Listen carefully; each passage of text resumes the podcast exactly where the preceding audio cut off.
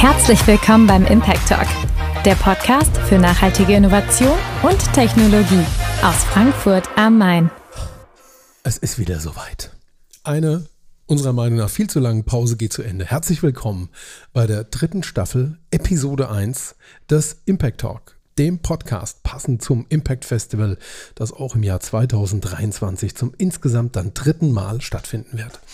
Und bei mir, ich habe sie unfassbar vermisst, ist meine Mitmoderatorin. Ich bin ihr Mitmoderator.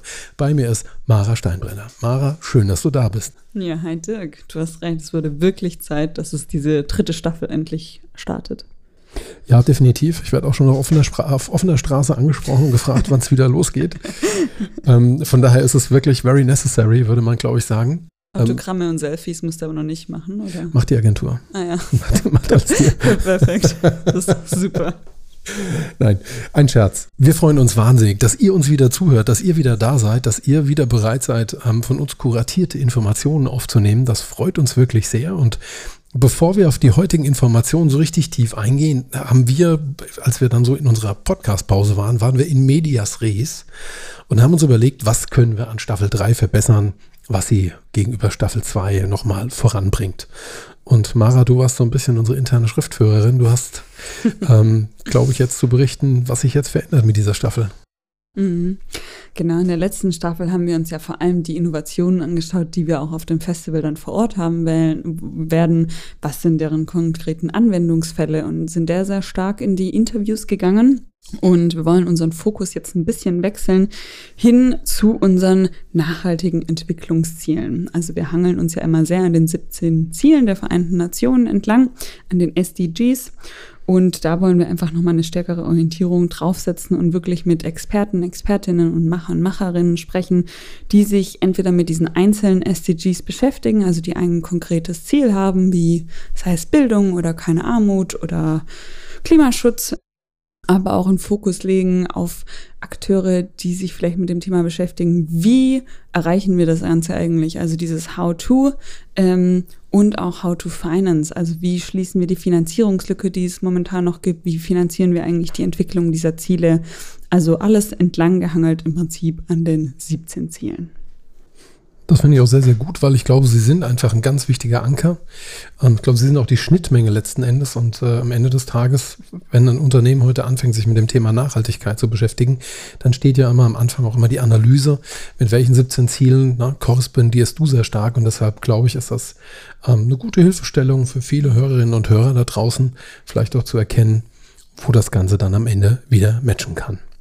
Mhm. Ja, äh, vielen Dank dafür. Also jetzt wisst ihr da draußen, wie es mit dem Thema Podcast weitergeht. Aber die Frage ist, wisst ihr denn überhaupt schon Bescheid, wie es mit dem Impact Festival weitergeht?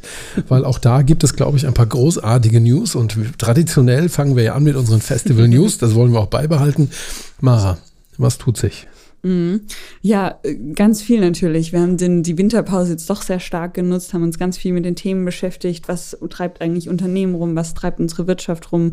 Wie müssen wir uns als Festival entwickeln? Ganz banal kann ich mal sagen, wir finden auf jeden Fall wieder statt, wieder im Herbst, dieses Jahr am 13. und 14. September, auch wieder in der Friedenhagen-Halle. Also wir bleiben noch ein weiteres Jahr in Frankfurt-Offenbach-Region. Ja, unsere Startup- und ähm, SME-Bewerbungen sind live. Wir machen dieses Jahr unsere Ausstellung nämlich auch auf für kleinere und mittlere Unternehmen, die selbst nachhaltige Lösungen anbieten, also fokussieren uns nicht mehr ganz nur auf die Startups ähm, ja, da kann man jetzt Teil davon werden. Und ansonsten passiert natürlich gerade super viel. Wir fragen wieder Top-Speaker, Speakerinnen an, ähm, sprechen mit ganz vielen Sponsoren, machen uns ganz viel über das Programm Gedanken, wir erweitern unsere Bühnen. Also ich glaube, da kann ich die nächsten Wochen noch mal ein bisschen detaillierter auch zu berichten.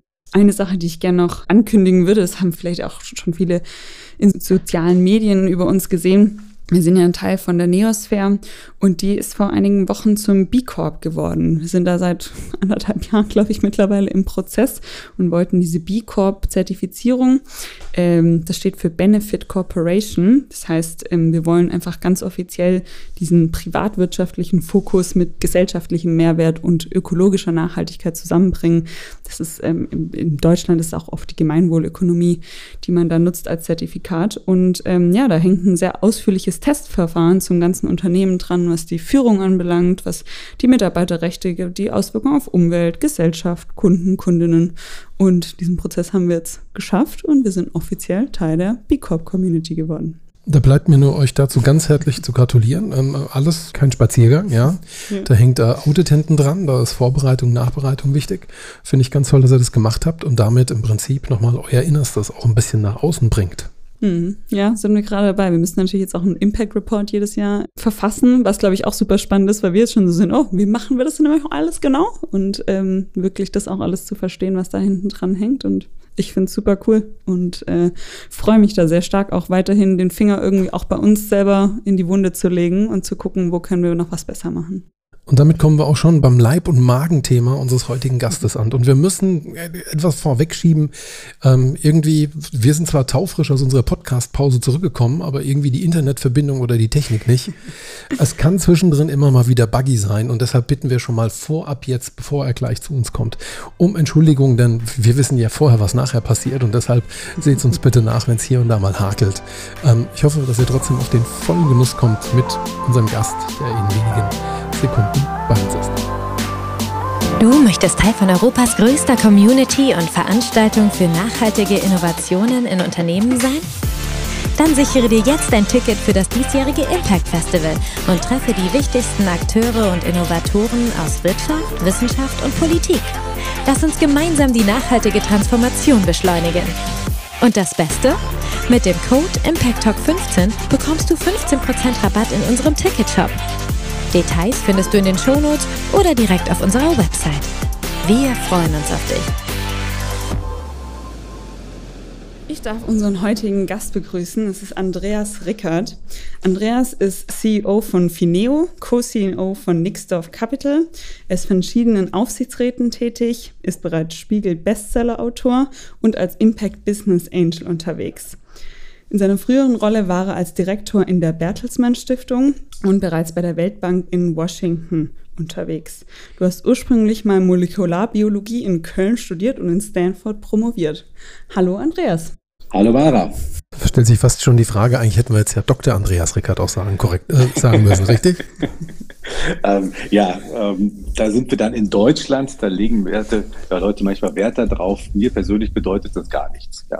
Das liegt auch daran, wenn ich das direkt sagen darf, dass ich zwar mit großer Freude Biologie und dann auch Molekularbiologie in der Promotion gemacht habe, aber de facto einfach ein wirklich schlechter Forscher war. Deswegen musste ich dann auch irgendwann was anderes machen und deswegen rede ich jetzt gerade auch mit euch. Ich glaube, der Plan B war ein guter. Ich hoffe es. nee, sehr schön.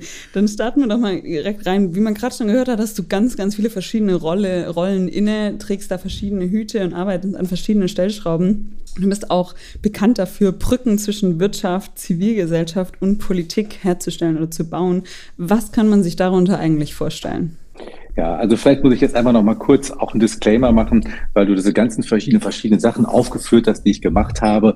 Das ist ein reines Zufallsprodukt und ich empfinde es durchaus als ein großes Privileg, dass ich heute diese ganzen Aufgaben wahrnehmen darf, dass ich da agieren darf, dass ich da wirken darf, wo ich gerade bin. Ähm, also insofern ein reines Zufallsprodukt und dementsprechend seht ihr einen durchaus dankbaren und auch demütigen Menschen an der Stelle. Und dieses Brückenbauen, das resultiert natürlich so ein wenig aus diesen verschiedenen Aktivitäten, die ich hatte. Also aus der Wissenschaft, dann zu McKinsey, das hattest du jetzt gar nicht erwähnt, weil es jetzt auch vielleicht nicht so relevant ist, aber da habe ich natürlich trotzdem sehr viel gelernt, auch über die Wirtschaft, über auch die Heißdüsen, das meine ich jetzt gar nicht abwertend, die man in so einem Ökosystem wie bei McKinsey dann kennenlernt, dann Weltbank, also multinationale Organisation, dann Bertelsmann Stiftung, dann Fineo, jetzt Kapitalmarkt. Also insofern bin ich einfach qua meines Werdegangs immer von hin und her gesprungen. Und ich habe das persönlich als sehr bereichert empfunden und habe dabei gleichzeitig festgestellt, dass ich damit relativ unique unterwegs bin, dass es gar nicht so viele gibt, die diesen Transmissionsriemen darstellen zwischen diesen verschiedenen Sektoren. Und das finde ich einmal persönlich schade, weil ich glaube, dass viele Leute daran Spaß hätten. Aber es ist natürlich auch systemisch schade, wir befinden uns gerade in einer Welt, wo wir vor wirklich komplexen Herausforderungen stehen. Und das heißt, wir können eigentlich nur in einem gemeinsamen Handeln zwischen den verschiedenen Sektoren diese Probleme auch angehen. Und deswegen empfinde ich es als freudiges Privileg, dass ich selber hier und her springen darf. Aber ich glaube, es ist auch ein Appell an alle anderen, dass wir hier gemeinschaftlich tätig werden müssen, dass wir in Collective Impact denken müssen. Hm. Mm, kannst du da vielleicht auch nochmal gezielter eingehen? Ähm, ich glaube, ganz viele von deinen Rollen sagen vielleicht was, aber gerade Fineo, die nicht in diesem Bereich tätig sind, was macht denn Fineo genau? Das stimmt. Wir sind immer noch in einer Bubble. Auch das ja. ist meine Mission, dass wir aus dieser Bubble rauskommen. Und deswegen für diejenigen, die Fineo noch nicht kennen, gerne ein wenig eine Erklärung. Also Fineo ist ein gemeinnütziger Think and Do Tank für gesellschaftliches Engagement und Impact Investing. Und ich fange mal auf der Missionsebene an. Wir wollen, dass sich mehr Menschen, mehr Institutionen gesellschaftlich engagieren. Wir wollen, dass mehr Kapital bewegt wird und dass dieses Kapital mit dem größtmöglichen Impact allokiert wird. Also das ist so ein bisschen das, was unser Nordstern ist, woran wir uns orientieren. Und wenn man dann so ein bisschen reinzoomt, dann sind das so mehrere Baustellen. Das eine ist, dass wir uns auch als Gender-Setter verstehen. Wir wollen begeistern, wir wollen motivieren. Ähm, wir wollen Themen setzen. So haben wir mal dieses Thema, als wir gestartet haben vor zwölf Jahren, Wirkung auch gerade in den gemeinnützigen Sektor hineingetragen. Wir machen sehr viel Research, Analysen. Also wir haben ganz viel Marktwissen über das, was dann Herausforderungen da sind, aber vor allen Dingen auch, was Lösungen sind. Mal ein Beispiel, wir haben über 3000 gemeinnützige Organisationen und Social Businesses schon analysiert, um genau deren Handlungsansätze zu verstehen und wie wirkungsvoll die sind. Wir befähigen und wir beraten viele vermögende Family Offices, Corporates, aber auch Public Sektor zum Thema Engagement. Und teilweise setzen wir auch um. Ähm, das heißt also, wir haben auch selber Instrumente, mit denen wir ja, Engagement begleiten, mit denen wir Gelder allokieren. Also das ist so mal die gesamte Bandbreite, die Wertschöpfungskette. Wir sind jetzt mittlerweile auch ein Team von fast 100 Personen hier, primär in Berlin, aber auch in München und in Frankfurt. Und ähm, selbst das reicht natürlich noch nicht. Insofern verstehen wir uns auch immer als ein Player, der mit vielen anderen zusammenarbeitet, um hoffentlich ein bisschen was bewegen zu können. Sorry, war jetzt etwas länger die Antwort, aber wir sind eben dann doch auch relativ ungewöhnlich und erklärungsbedürftig. Ja, nee, gar kein Problem. Das, dazu sind wir auch heute im Gespräch.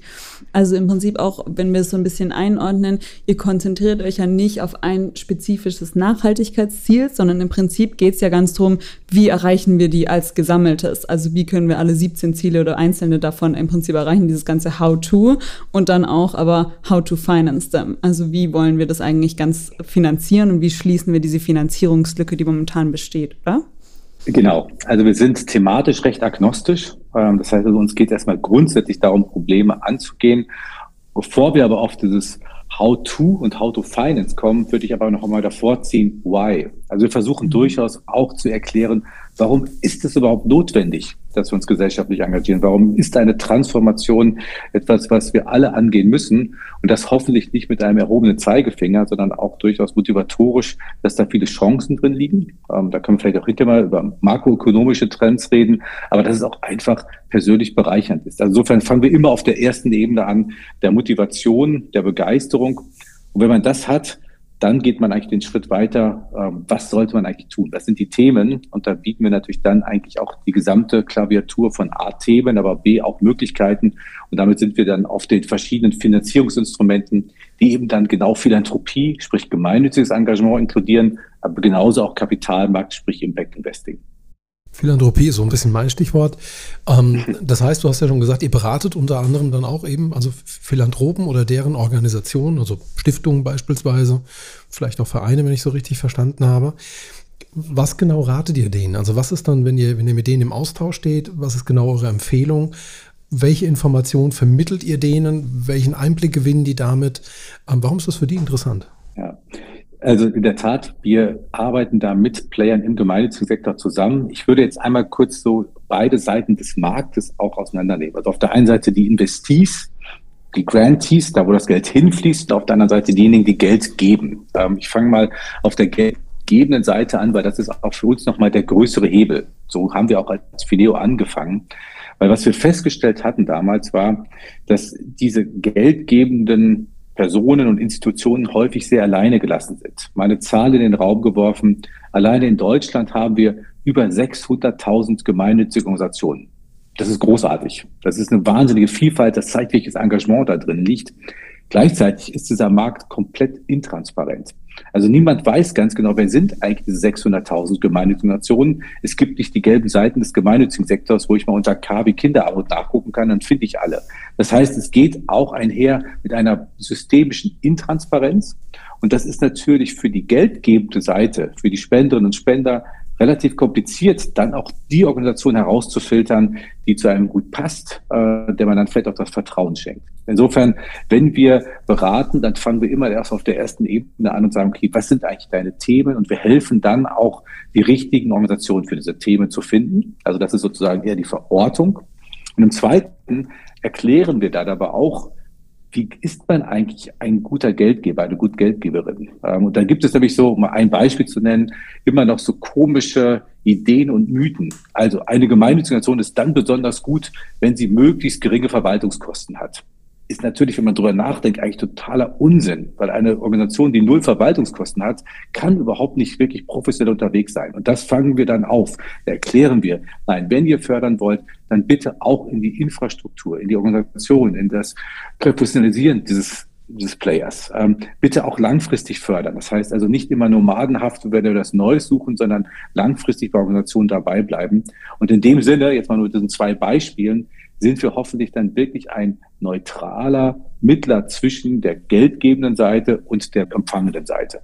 Das heißt, ihr führt konkret auch Verzeichnisse über diese Gesellschaften oder um diese Organisationen. Das heißt also, ihr betreibt ein Stück weit also Landkarten, Building im Prinzip. Also ihr macht erstmal transparent, wen es eigentlich gibt, wer mit welchen Themen relevant ist und schaut ihr euch dann diese Organisationen dann auch quasi unter dem, dem Thema Nachhaltigkeit zum Beispiel an. Also scoret ihr die, rankt ihr die, typisiert ihr die, damit dann auch dieses Matching, also ne, wenn ich jetzt vorstelle, ich bin, bin eine Stiftung und will Geld geben, ja, dass ich da im Prinzip dann auch ein, ein Matching habe. Am Ende sehe ich dann, okay, 15 Organisationen wären für mich relevant, weil wir eine hohe Deckung in, in meinem Investment und in deren Handlungsziel haben zum Beispiel. Ganz genau, ganz genau. Das ist genau das, was wir machen mit dieser Marktintelligenz, mit den Analysen. Weil ich eben schon mal gesagt habe, der Markt per se ist intransparent und man kennt vielleicht Dutzend, ein paar hundert, wenn es hochkommt, von großen Brands in dem gemeinnützigen Sektor, aber längst nicht so Longtail des ganzen Feldes. Was schade ist, weil da sind viele Hidden Champions dabei, viele tolle Organisationen und genau das ist Teil unseres auch Wissens, was wir haben. Also wir haben ähm, über 3000 Organisationen sehr genau angeguckt, haben eine tiefe Due Diligence gemacht, haben uns die angeguckt auf zwei verschiedenen Ebenen. Einmal die Wirkung und das Wirkungspotenzial. Das heißt also, ist der Ansatz der richtige? Sind die Zielgruppen gut definiert? Haben die eigene Qualitätsmaßnahmen, um zu gucken, was sie erreichen? Aber genauso gut auch die Leistungsfähigkeit und die Vertrauenswürdigkeit der Organisation. Und damit haben wir einen sehr guten Blick dann auf der individuellen Ebene dieser Organisationen. Das ist so, dass wir allerdings nicht als Ratingagentur unterwegs sind und damit auch die, die vielleicht nicht gut sind, an den Pranger stellen, sondern wir verstehen uns wirklich als Motivator. Das heißt, wenn ihr bei uns auf der Website guckt, dann seht ihr knapp 300 Organisationen, die haben unser Wirkt-Siegel bekommen. Das heißt, die haben wir geprüft und die empfehlen wir auch ohne Wenn und Aber. Ihr seht aber schon an der Zahl 3000, wer sind 300. Insofern, es gibt auch noch sehr viel Nachholbedarf im gemeinnützigen Sektor, was halt Qualität, Transparenz etc. anbelangt. Aber das ist ein Teil unserer Arbeit. Und genau wie du sagst, wenn dann jemand zu uns kommt und sagt, Mensch, ich möchte gerne was im Bereich Klima machen, dann können wir schon aus der Schublade viele gute Projekte ziehen, die wir empfehlen können. Wir machen uns in Einzelfällen aber auch gezielt auf die Suche. Also wir hatten jetzt jemand da, der wollte einen Millionenbetrag spenden. Der hat gesagt, okay, ich möchte was für Menschen, die obdachlos sind, gerade Jugendliche tun. Und dann haben wir gezielt auch Organisationen da gespottet, gesucht und dann auch ein Matching gemacht. Boah, wie interessant, ja. Ähm, jetzt habe ich auch gerade mich bei meinem, beim eigenen Gedankenknoten erwischt. Von meinem geistigen Auge war Stiftung A hat Geld, will irgendwo hin spenden, ja. Aber jetzt fallen da zum Beispiel auch Stiftungen selber drunter, weil die wiederum leben ja auch davon, dass andere Geld geben. Ne? Also auf der einen Seite sind sie ja Geldverteiler, ne? aber halt auch nicht, nicht immer Quelle des Geldes als solches. Also habt ihr nur diese Gesellschaften dann ähm, auf dem Schirm oder im Prinzip auch solche Sachen wie beispielsweise Stiftungen? Genau, also Stiftung ist in der Tat meistens etwas misleading, weil nämlich das ja das Rechtsvehikel ist. Das sagt noch nichts darüber, wo das Geld herkommt und wo das Geld dann auch hingeht. Also was sie damit tun, genau, durchaus, ja. was sie damit tun, auch nicht genau. Aber wir haben eben Stiftungen, das sind eigentlich Vehikel, die auch ganz normal operativ tätig sind und die selber Fundraising machen. Ähm, und wir haben natürlich auch große fördernde Stiftungen, also aller Mercator oder Bosch. Also insofern da gibt es beides. Deswegen das Vehikel, die Rechtsform Stiftung sagt erstmal noch nichts darüber, wie sie unterwegs sind, wie die Finanzierungsquellen laufen etc.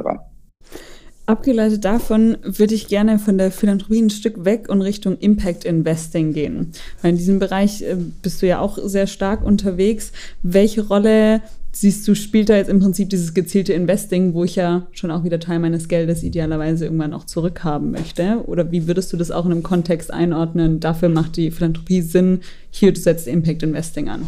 Ja, wir brauchen beides.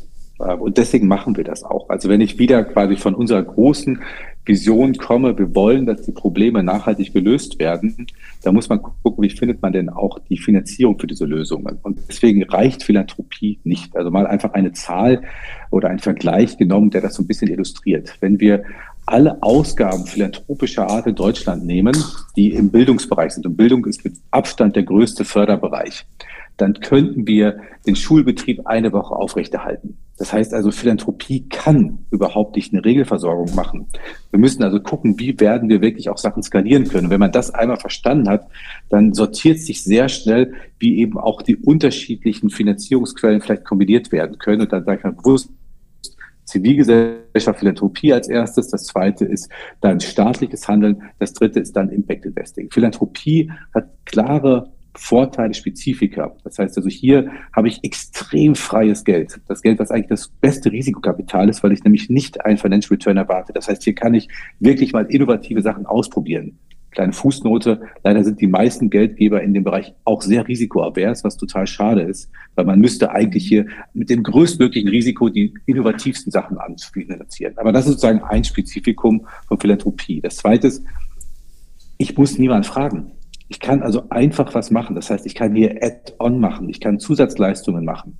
Um ein Beispiel zu nehmen, wenn ich eine staatliche Maßnahme habe, die vielleicht für zwölf Monate determiniert ist, um Jugendliche in den ersten Arbeitsmarkt zu integrieren, aber der Leiter der Einrichtung sagt, ich bräuchte eigentlich einen 13 Monat, um diese Person dann noch zu bringen, dann kann das ein starres System nicht. Das kann Philanthropie, zu sagen, okay, ich mache hier individuell noch eine Unterstützung. Also insofern, wir haben sehr klare Vorteile der Philanthropie, aber von der von der Firepower ist es sehr begrenzt. So, dann kommt die zweite Säule, der Staat. Der Staat ist, und ich bin ein großer Anhänger eines starken Staates, ist in der Pflicht an vielen Stellen. Ähm, er kann und muss natürlich hier auch politische Systeme, demokratische Systeme sehr klar beherzigen. Das heißt, hier sind lange Abstimmungsprozesse, bevor mal Gelder gegeben werden. Aber das ist wichtig und hier liegt natürlich ganz viel. Aber auch der Staat oder multinationale Organisationen sind limitiert.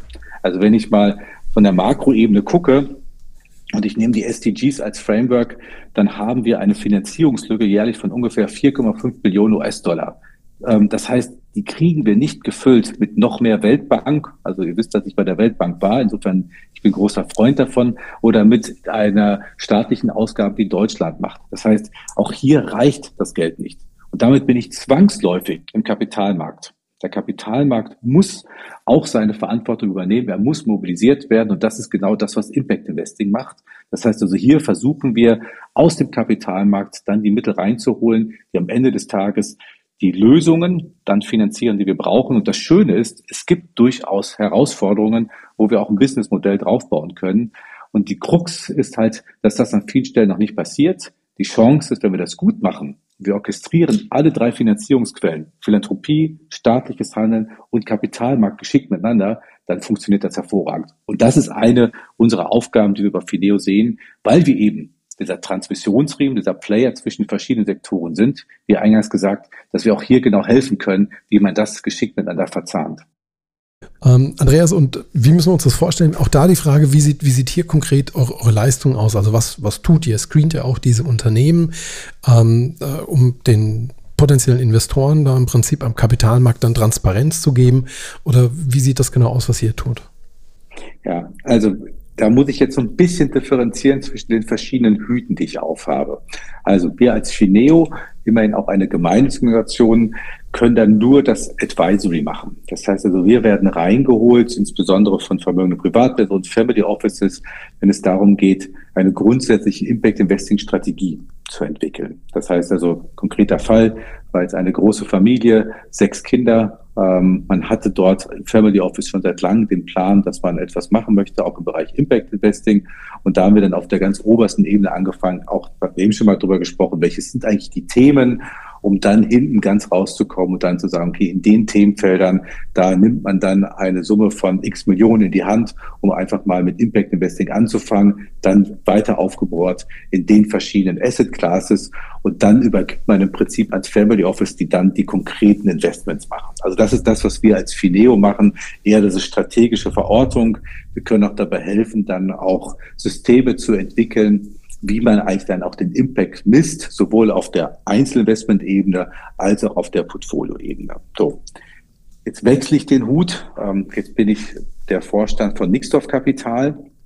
Da geht es uns darum, dann auch ganz konkret Geld zu bewegen. Und wir sind dort eine Impact Investing Fonds Plattform um es ein bisschen profan zu sagen. Das heißt also, hier entwickeln wir Vehikel für Impact Investing. Es kommen Teams aus dem Markt auf uns zu und sagen, okay, wir haben eine gute Idee, wir würden dafür gerne ein Produkt haben und dann entwickeln wir das. Da haben wir die Lizenzen, da machen wir dann eine Reifstruktur oder eine KVG oder was auch immer benötigt wird. Das ist das Erste. Das Zweite ist, wir helfen dann dort mit dem Impact Framework. Und das Dritte ist, dass wir dann auch helfen beim Fundraising. Um da mal es ein bisschen konkreter zu machen, bei Mixoff Kapital haben wir im Moment sechs verschiedene Fonds, auch hier mit dem Anspruch, das über unterschiedliche Asset Classes hinweg zu machen. Also das heißt, wir haben beispielsweise ein Venture Fund, wir haben aber auch einen Forestry Fonds, wir haben einen Immobilienfonds, also insofern auch für unterschiedliche Investoren Geschmäcker haben wir da Sachen dabei und versuchen damit eben wirklich dann auch das Thema in den Mainstream reinzutragen. Also insofern differenziere ich hier so ein bisschen zwischen den verschiedenen Hüten und Rollen, die ich habe. Am Ende des Tages zahlt es aber eben alles darauf ein, dass wir wollen, dass Impact Investing wirklich groß wird, aus der Nische rauskommt und Mainstream wird. Mhm. Da würde ich gerne eine Rückfrage gerade auch nochmal zum Impact per se fragen. Du hast gerade schon angesprochen, dass ihr auch bei der Messung unterstützt, sowohl im Einzelinvestments als auch im Portfolio. Wie kann man sich sowas vorstellen? Also gibt es da konkrete KPIs, die ihr bei den Startups oder Scale-Ups abfragt? Wie genau messt ihr diesen oder macht diesen Impact messbar? Ja, also man muss sagen, dass dieser ganze Impact Investing Markt, und es ist ja kein richtig geschützter Begriff, durchaus auch sich rasant weiterentwickelt. Jetzt zoome ich einmal ganz kleines bisschen in der Historie zurück und komme dann aber wieder zu dem aktuellen Stadium. Also, als das Thema Impact Investing auch mit dieser Thermologie so an den Start ging, das ist vielleicht so 15 Jahre her, da war das extrem nischig. Und da gab es im Prinzip auch erst einmal nur eine Asset Class. Da wurde vor allen Dingen in Startups investiert. Und das hatte einen relativ simplen Grund. Zum einen, das Volumen, was man brauchte, war relativ gering und man konnte den Impact dort auch so relativ einfach messen, weil es war ein Startup mit einem Produkt oder einem Service, wo ich dann genau auch drauflegen konnte, mit wenigen KPIs das Ganze zu erfassen. Und das haben vor allen Dingen dann eben Hochvermögende gemacht, weil die auch vielleicht nicht unbedingt die ausdifferenziertesten Frameworks brauchten, sondern die haben das häufig auch und das ist ja auch völlig gut und legitim aus dem Bauch heraus gemacht, wie sie dann investieren. Und jetzt sehen wir, dass sich der Markt entwickelt hat auf zwei Achsen. Das eine ist, dass eigentlich mittlerweile Impact Investing über alle Asset Classes hinweggeht. Also nicht mehr nur noch Venture, sondern wir haben eben Impact Investing auch im Bereich von Real Assets, also von Immobilien beispielsweise, von Infrastructure. Wir haben Impact Investing im Private Equity Bereich. Wir haben Impact Investing mittlerweile sogar auch in dem Bereich von Hedgefonds und von gelisteten Companies. Also das ist einmal die eine Achse. Es gibt eigentlich Impact Investing auf allen Ebenen. Deswegen ist mir auch mal wichtig zu betonen, Impact Investing per se ist keine Asset Class. Impact Investing ist eine Investmentstrategie. Und auf der anderen Ebene haben wir eben die verschiedenen Investorentypen. Und wie gesagt, am Anfang waren es vor allen Dingen vermögende Privatpersonen und auch das hat sich weiterentwickelt. Dann kamen Stiftungen dazu, die im Sinne von Mission Aligned Investment gesagt haben, sie wollen mit dem Kapitalstock auch positive Wirkungen haben. Dann waren es Family Offices, dann natürlich auch staatliche Player, die in das Feld reingegangen sind, multinationale Organisationen, gerade auch aus dem Entwicklungskontext. Und letztlich sind wir jetzt an der Stelle, wo die institutionellen Investoren reingehen und wo auch es irgendwann in den Retail-Bereich reinkommt. Da sind wir noch nicht ganz, aber das ist sozusagen an der Schwelle dazu. Und in dem Sinne, wie wir immer mehr Asset-Classes aufgemacht haben und in dem Sinne, wie immer mehr Investorengruppen, auch professionellere reingegangen sind, brauchten wir natürlich auch Instrumente, die sehr viel stärker eine Standardisierung dieser Investments treiben. Und da sehen wir zwei Sachen. Das eine ist, das ist auf der Ebene der Taxonomie angekommen. Wir haben Artikel 9 Fonds, Fußnote, ob die jetzt immer richtig sind, auch in der Komplexität sei mal dahingestellt. Aber wir sehen, dass sich das dort entwickelt, was das ganze Regulatorische anbelangt. Und wir sehen eben auch, dass der Markt und die Industrie sich auch deutlich weiterentwickelt. Also wir müssen nicht mehr für jedes Investment tailor-made ein eigenes Framework entwickeln. Ich referenziere jetzt mal gerne an eine Sache auf das Impact Management ähm, IMP. Das ist ähm, ein Vorhaben, wo hunderte von Organisationen sich quasi darauf verständigt haben, welches Framework sie nutzen. Und damit kann man dann auch eine gewisse Standardisierung treiben. Es gibt Gin und Iris, da gibt es Datenbanken, wo sehr, sehr viele KPIs hinterlegt sind. Und ich appelliere immer sehr stark darauf, wenn man Impact Investing macht, möglichst sich an diesen internationalen Standard zu orientieren, weil nur dann kriegen wir A, die Kosten für dieses ganze Impact Measurement niedrig gedrückt und B natürlich auch Benchmarks und damit eben auch eine Standardisierung des ganzen Marktes. Also Bottomline ist, man muss nicht mehr alles selber entwickeln, sondern der Markt entwickelt sich. Mhm. Trotzdem ist es was, wo man vielleicht nochmal auch den einen oder anderen als Expertin, Experte dazu holen sollte, wenn man sich hier auf die Reise begibt. Eine ganz profane Frage zu euren ähm, Fonds, die ihr da aufgelegt habt. Sind das Publikumsfonds? Also kann man die ganz normal als kleiner Investor kaufen oder sind es im Prinzip dann Vehikel, die sich auch an spezielle Klientel oder eben an bestimmte Segmente oder Investoren dann wieder wenden? Ja, da sprichst du einen Punkt an, der mich sehr umtreibt. Im Moment, das trifft sowohl auf unsere Fonds zu als auch auf viele andere im Markt, ist es eben leider noch nicht für den Retail-Bereich geeignet. Das liegt vor allen Dingen daran, dass es illiquide Produkte sind und da sind man natürlich regulatorisch an sehr, sehr viele Sachen gebunden. Das ärgert mich, das ärgert mich wirklich, weil ich es wirklich unfair finde, dass halt nur Family Offices und Hochvermögende, die ab 200.000 investieren können, überhaupt diese Investment zur Verfügung stehen. Und das ist aus mehreren Gründen schade. Das eine ist, es ist einfach unfair, weil natürlich wir häufig hier tolle Krediten auch haben. Das zweite ist, wir brauchen auch das Kapital aus dem Retail-Markt, weil ich eben ja schon mal drüber gesprochen habe, wie groß die Finanzierungslücke ist. Und das dritte ist, ich glaube auch, dass es einen edukativen Aspekt hat. Menschen, die sehen, dass sie mit ihrem Investment nicht nur Geld machen, sondern auch Teil der Lösung sind sind natürlich auch diejenigen, die sich ganz anders auch in der Gesellschaft wieder bewegen und damit haben wir es auch als einen inklusiven Aspekt.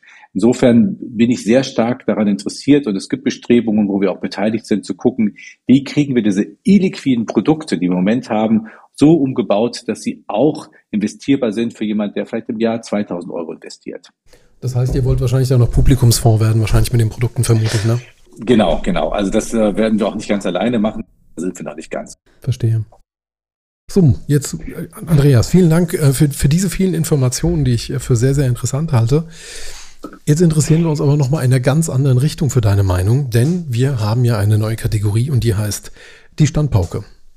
Und wir würden dir jetzt gerne ein wenig Raum, Luft und Zeit geben, einer Organisation, einer Person, einem, einem, einem, was auch immer, eine Standpauke zu halten. Und ich habe das vorhin mal nachgeschaut. Also wir haben festgestellt, Standpauke heißt auch Strafpredigt. Also ich glaube, wir haben da ein ganz breites Spektrum. Und ich wollte fragen, ob es jemand gäbe, dem du eine Standpauke halten möchtest. Also eine sehr interessante Kategorie, die ihr aufgemacht habt, die mir grundsätzlich überhaupt nicht nahe liegt. Weil ich eigentlich versuche, immer eher positiv zu motivieren, anstelle Menschen abzustrafen oder im schlimmsten Fall ihnen sogar eine Standpauke zu halten. Nichtsdestotrotz, wenn ihr mich jetzt schon in diese Rolle reinzwingt, dann nehme ich die natürlich auch an, nehme mir aber nicht eine einzelne Person vor, sondern nehme mir eine Gruppe vor. Und zwar die Gruppe der institutionellen Investoren und Investorinnen. Die ärgern mich nämlich in der Tat manchmal. Also es wird an so vielen Stellen jetzt mittlerweile über Impact Investing gesprochen. Und ich sehe auch wirklich so viele tolle Teams, ich sehe so viele tolle Vehikel da draußen. Und es klappt aber dann eben sehr häufig dann doch nicht, dass hier das Geld von den Instis in diese Vehikel reinfließt. Und das liegt schlicht daran, dass dort einfach immer noch mit Betonköpfen Manier gearbeitet wird. Weil viele dieser Teams, die hoch innovativ sind, die hoch motiviert sind, die hoch professionell sind, sind halt eben dann doch First-Time-Funds. Das heißt, also, das sind Teams, die eben noch nicht einen langen Track Record haben. Und das finde ich dann schon erstaunlich, wie man auf der einen Seite als Investor das Thema Impact Investing die ganze Zeit einfordert, wie man nach guten Opportunitäten sucht, wie man Innovation haben möchte, auf der anderen Seite seine Checkliste hat und wenn dann irgendetwas nicht getickt werden kann, dann fliegt das Ganze sofort raus. Also hier wünschte ich mir Offenheit, Flexibilität, keine Abstriche auf der Ebene der Qualität, ähm, aber eben eine höhere Innovationsfreudigkeit. Will also ganz konkret heißen, liebe Instis da draußen, fangt an, das Thema Impact Investing auch so zu nehmen, wie der Markt ist. Sprich also investiert auch in die Produkte, die da draußen sind, die möglicherweise nicht alle Kriterien von euren Listen erfüllen, die trotzdem großartig sind, weil nur dann können wir Impact Investing wirklich groß machen. Boah, ich glaube, du hast unserer Standpauke gerade so eine absolut phänomenalen Premiere verholfen. Ja, danke für Das freut mich ja. Seht, ich kann sogar auch schimpfen. Ja, aber es war immer noch wertschätzend. Ne? Das war jetzt, also, ne, das, ich finde, du hast da deinen dein Stil absolut beibehalten. Sehr schön. Jetzt will ich den Standpauken Staffelstab an äh, meine Teamkollegin übergeben, denn auch Mara hat sich Gedanken gemacht, wer denn in dieser Episode eine kleine Standpauke ähm, verdient hat. Und Mara, wer wird es bei dir heute? Ja, das geht jetzt in eine ganz andere Richtung. Hat das nichts mehr mit Finanzen zu tun? Das ist perfekt, das ist Diversität. genau. Ähm, und ich weiß auch nicht, ob es eine strafpflichtig ist, aber vielleicht ist es eine Standpauke. Und zwar würde ich einfach mal gerne an alle appellieren, die Online-Medien nutzen, also quasi wahrscheinlich alle, die auch diesen Podcast hören, über Kommunikation im Web mal nachzudenken. Ich bin heute wieder über einen Post von der Luisa Dellert ähm, gestoßen oder gestolpert, wie sie beschimpft wurde, weil sie oder während sie Zigarettenstummel von der Straße aufgesammelt hat. Und ich muss sagen, ich sehe sowas bei der Luisa Dellert sehr oft, ich sehe das ja bei der Katja Diel, die einfach im Web unglaublich viel Hass abbekommen und viele Hasskommentare. Und ich lese da gerade ein ganz spannendes Buch dazu, es heißt Sprache und Sein. Und da geht es im Prinzip darum, wie Sprache unser Denken prägt und unsere Politik auch mitbestimmt. Und ähm, da haben sie eine Studie aufgemacht, das ist von dem Institute for Strategic Dialogue. Ähm, und zwar äh, kam dabei raus, dass 5% aller Accounts für ungefähr 50% aller Hasskommentare zuständig sind. Wir haben da 3000 Artikel und 18.000 Kommentare gescannt ähm, auf Facebook. Also schon eine, eine repräsentative Studie. Und ich fand es einfach so eine krasse Zahl, dass 5% aller Kommentier-Accounts, sage ich jetzt mal, gezielt kommentieren, um diesen Eindruck zu erwecken, bestimmte Positionen seien gesellschaftlich vielleicht nicht tragbar oder zu marginal oder zu provokant für die Mitte dieser Gesellschaft. Und diese ganze Wahrnehmung die wir alle haben, indem wir diese Kommentare auch lesen, verschiebt sich ja, selbst wenn wir das nur neutral beobachten. Das ist ja wie, wenn man in einem Live-Vortrag sitzt und man stimmt vielleicht zu, was der Vortragende sagt, aber alle um einen rumschütteln mit dem Kopf tun, vielleicht reinrufen.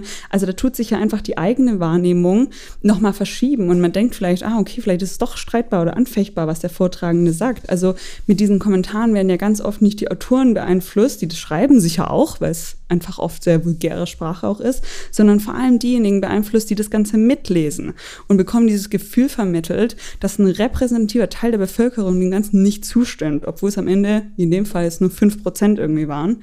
Und ja, ich fand es ähm, irgendwie krass, wie dieser Hass gegen einzelne Personen da einfach so stark polarisiert und hassende Gruppen zusammenbringt und möchte da einfach einen Appell an uns alle senden, die diese Online-Medien nutzen, wirklich solche Kommentare einfach auch sehr stark kritisch zu betrachten. Ich glaube, uns wird immer sehr eingepläut, Quellen kritisch zu betrachten, aber eben auch, dass man diese Kommentare wirklich stark kritisch versucht einzuordnen und äh, vor allem in Themen, in denen man sich selber nicht gut auskennt, ähm, zu hinterfragen.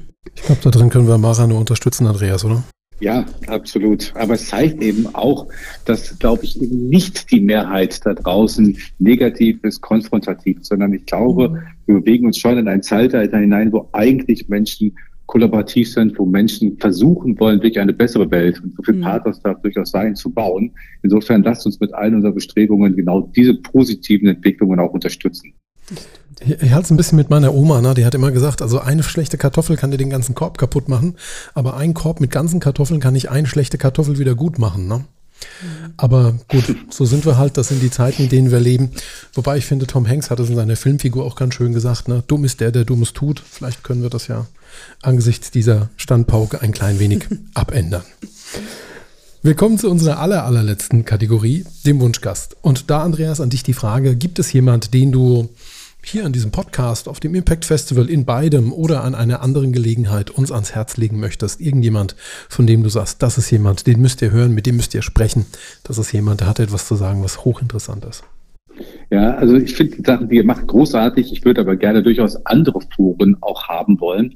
Und wenn ich mal so ein bisschen auch auf die Welt gucke, dann sind wir, die aus dieser Impact-Welt kommen, immer noch eher die eingeladen werden, wenn wir Glück haben. Also dann darf man nach Davos kommen, aber das ist doch eigentlich die falsche Herangehensweise. Ich finde, wir müssten mit sehr viel mehr Selbstbewusstsein unterwegs sein. Eigentlich müsste die Impact Community, und die inkludiert jetzt sowohl für mich Impact Investing als auch den zivilgesellschaftlichen Sektor, wir müssten so breitschultrig sein, zu sagen, okay, wir sind eigentlich die Zukunft. Wir machen das große, und jetzt habt ihr schon den Begriff Impact Festival, ich würde es aber noch mal globaler machen. Wir machen das globale Impact Festival. Da treten quasi die relevanten Player unserer Szene auf und wir laden die beiden und Jinpings dieser Welt ein, dass die bei uns dann zu Gast sind und wir erklären denen, wie man die Welt baut. Also insofern drehen wir doch einfach mal das ganze Spiel um und wir sind quasi die Treiber. Das finde ich eine unfassbar gute Idee. Den Vorschlag würde ich auch gerne so aufnehmen, aber jetzt möchte ich dich gleichzeitig wieder in die Pflicht nehmen. Du kommst ja wahnsinnig rum und hast mit wahnsinnig vielen Menschen zu tun. Wer wäre denn so jemand, den man da mal einladen könnte, der vielleicht genau bisher dieses Prinzip von Koch und Kellner noch, noch nicht so so sieht, wie du es gerade vorgeschlagen hast, der aber offen ist, um sich vielleicht das so anzuschauen und sich vielleicht mal so ein, zwei Tage dann bei uns inspirieren zu lassen. Fällt dir spontan jemand Gut, ein? Dann bringen wir es jetzt wieder, genau, dann bringen wir es jetzt doch wieder runter. Ähm, und dann würde ich natürlich jetzt schon sagen, wenn wir über Investing reden, müssen wir natürlich dann in Deutschland auch den Finanzminister dazu holen. Ähm, weil das ist am Ende des Tages eine Frage auch des Finanzmarktes, auch des Regulatorischen. Und da appelliere ich dann durchaus auch an eine Partei, die jetzt das Haus führt, die am Ende des Tages auch sich das Liberale auf die Fahne geschrieben hat. Und für mich ist eben Impact Investing etwas, was sehr viel mit Liberalität zu tun hat. Es ist auch ein Wirtschaftsfaktor. Insofern sollten wir dann die Kombination Habeck-Lindner machen und daraus können wir dann, glaube ich, auch aus Deutschland die Impulse senden, wie Impact Investing das neue Impact-Zeitalter einleitet. Finde ich ein toller Vorschlag, der gefällt mir. Vielen Dank dir, Andreas. Vielen Dank auch für das Gespräch heute. Wir haben, glaube ich, unglaublich viel gelernt und es war ein toller Podcast-Auftakt unserer dritten Staffel mit dir. Ich danke euch für das gute Gespräch und lasst uns gemeinsam positiv nach vorne kommen. Das ist ein schönes Schlusswort.